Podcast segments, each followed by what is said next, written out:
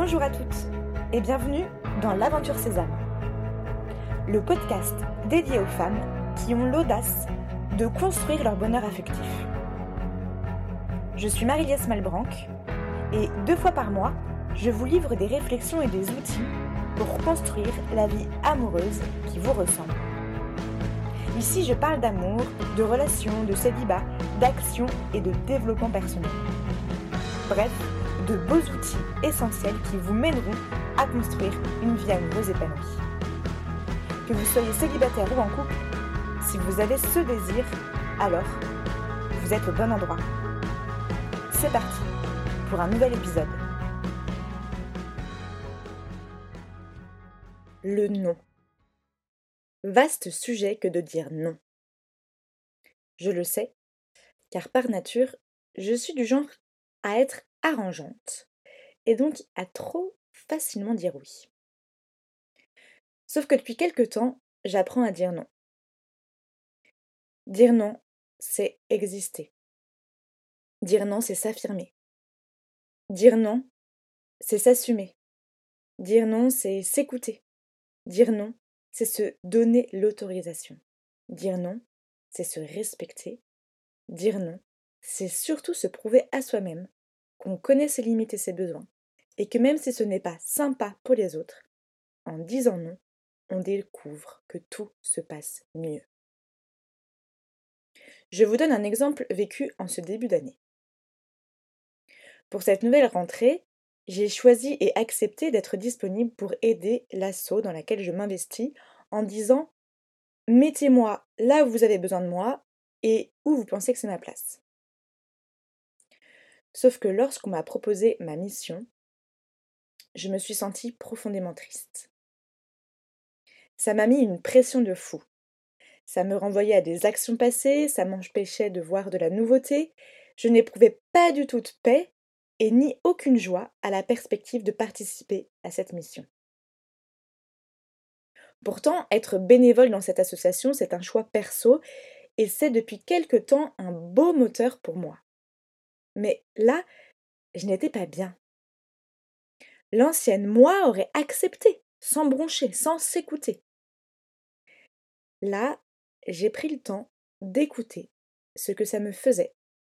J'ai senti que ça me rendait triste et j'ai refusé cette mission. Et en refusant, j'ai expliqué pourquoi, sans trop argumenter, mais simplement en écoutant la tristesse et l'absence de joie. Ainsi, je n'ai pas cherché à me justifier, je n'ai pas été gênée, mais j'ai simplement posé ce nom. Ne plus vivre en fonction des autres, mais vivre pour que mes relations soient belles et saines. C'est ça l'idée. Car en refusant cette mission, il va m'en être proposé une autre qui me rendra beaucoup plus heureuse, et donc je la ferai bien mieux qu'en traînant des pieds. Et puis cette mission que j'ai refusée, va être confiée à des personnes qui seront ravies de la faire et donc la feront bien mieux que moi. Donc dire non, c'est bénéfique pour tout le monde. Maintenant, je vais prendre une situation affective. Ces dernières semaines, j'ai énormément de questions liées à la réciprocité et au potentiel refus d'un homme quand il s'agit de lui proposer de se voir en tête à tête. Vous savez, cette peur qui vous saisit lorsqu'un homme vous plaît, que vous savez qu'il est temps de poser des mots, mais qu'une peur catégorique de son nom prend le dessus. Je sais à quel point recevoir un potentiel non peut faire mal. Mais je sais aussi à quel point un non est un précieux cadeau. Un non, c'est un pas vers autre chose. Un non permet d'avancer, un non permet d'être fier de soi, un nom élargit le champ des possibilités. Un nom amène de la sérénité.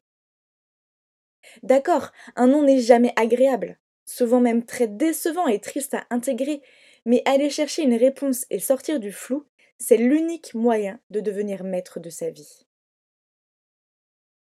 Je sais que ça fait peur, mais beaucoup de choses font peur dans la vie. Une réunion avec votre boss, une arrivée dans une nouvelle ville, un trajet en avion, une rencontre impromptue, une interview télévisée, une nouvelle activité, toutes ces choses font peur. Pourtant, vous osez vous lancer, les affronter et les vivre. Alors, pourquoi ne pas le faire en amour? Et puis, un non, c'est vrai, ça fait mal.